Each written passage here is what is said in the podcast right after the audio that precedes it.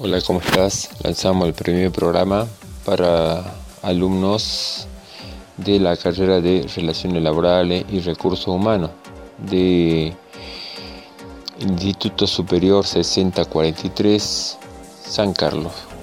Bueno, vamos a contarle un poquitito de qué se trata esto, que es un programa de radio improvisado, acompañándolo en esta hora. A esta hora yo tendría que estar durmiendo, pero bueno, tengo que acomodar un poco de cosas. Así que bueno, vamos a tratar de ser un poquito más ameno, que no se aburran, así que escuchamos un poquito de música y de ahí charlamos.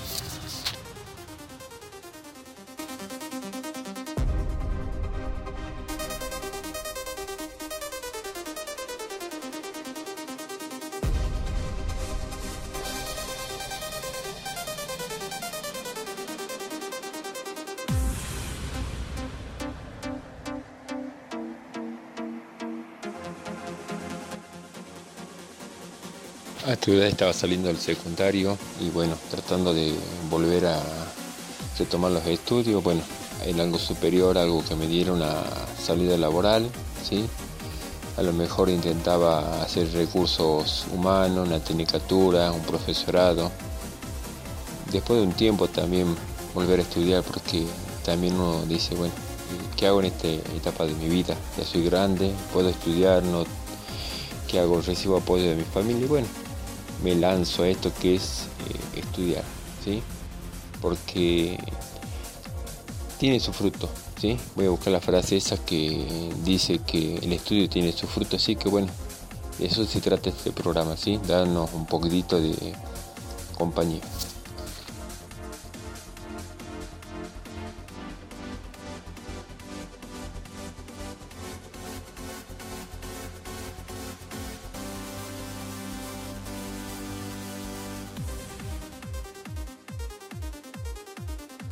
Se atribuye a Aristóteles una antigua sentencia que señala que la educación es una planta que tiene raíces amargas pero frutos dulces. Y esto vale tanto para la educación sistemática como para la escuela en sus distintos niveles y modalidades, como para la educación familiar, para la crianza de nuestros hijos. Hoy los felicito por continuar esto que es la modalidad a distancia, seguir estudiando. Sé que nos cuesta este aislamiento social, pero bueno, como dice, tiene raíces amargas, pero al final tendrá frutos dulces. Espero que nos pueda acompañar.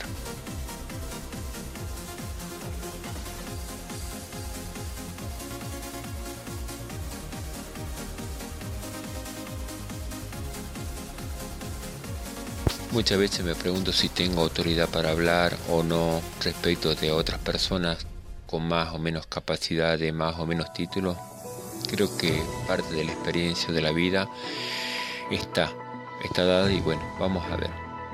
Yo recuerdo que cuando salí de la secundaria quería hacer analista de sistema acá en la UNSA y por esa circunstancia no tenía los conocimientos, la formación, la aptitud, faltaba algo y no pude seguir.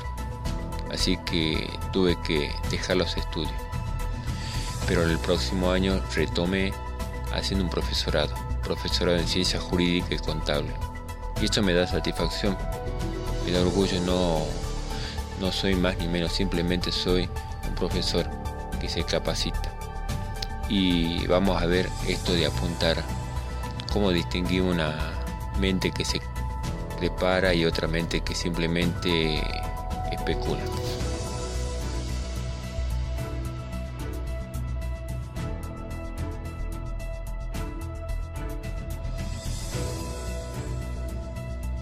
Ya para no aburrirlo pensaba esto, ¿sí?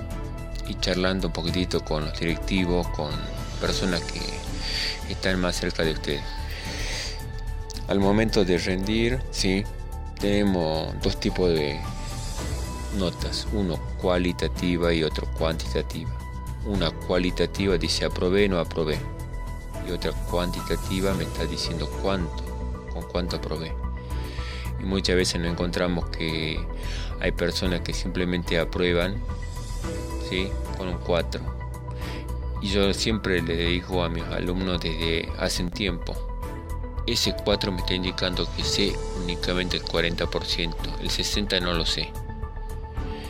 Y hay alumnos que se prepararon y tuvieron una buena base y a lo mejor tienen un 6, un 7. Eso me está indicando que tiene 60 o 70% de capacitación. Entonces aspiremos a eso, aspiremos a ser mejores. ¿sí? Como decía la frase, las raíces de la educación son la marca, pero el fruto son dulces. Nos formemos en esta etapa que estamos viviendo.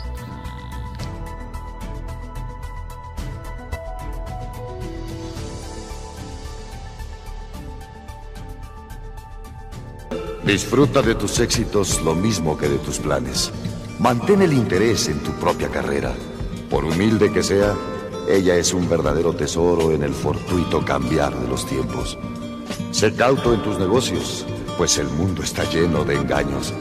Mas no dejes que esto te vuelva ciego para la virtud que existe. Hay muchas personas que se esfuerzan por alcanzar nobles ideales. La vida está llena de heroísmo. Sé sincero contigo mismo. En especial, no finjas el afecto y no seas cínico en el amor. Pues en medio de todas las arideces y desengaños, es perenne como la hierba. Acata dócilmente el consejo de los años, abandonando con donaire las cosas de la juventud. Cultiva la firmeza del espíritu para que te protejan las adversidades repentinas. Muchos temores nacen de la fatiga y la soledad.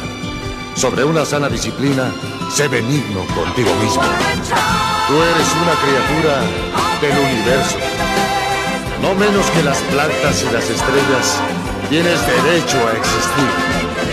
Y sea que te resulte claro o no, indudablemente el universo marcha como debiera.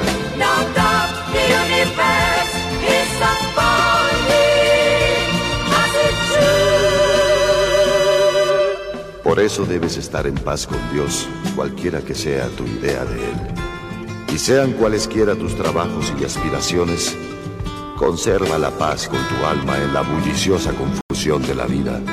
Aún con toda su farsa, penalidades y sueños fallidos, el mundo es todavía hermoso. Sé cauto, esfuérzate por ser feliz. Esfuérzate por ser feliz.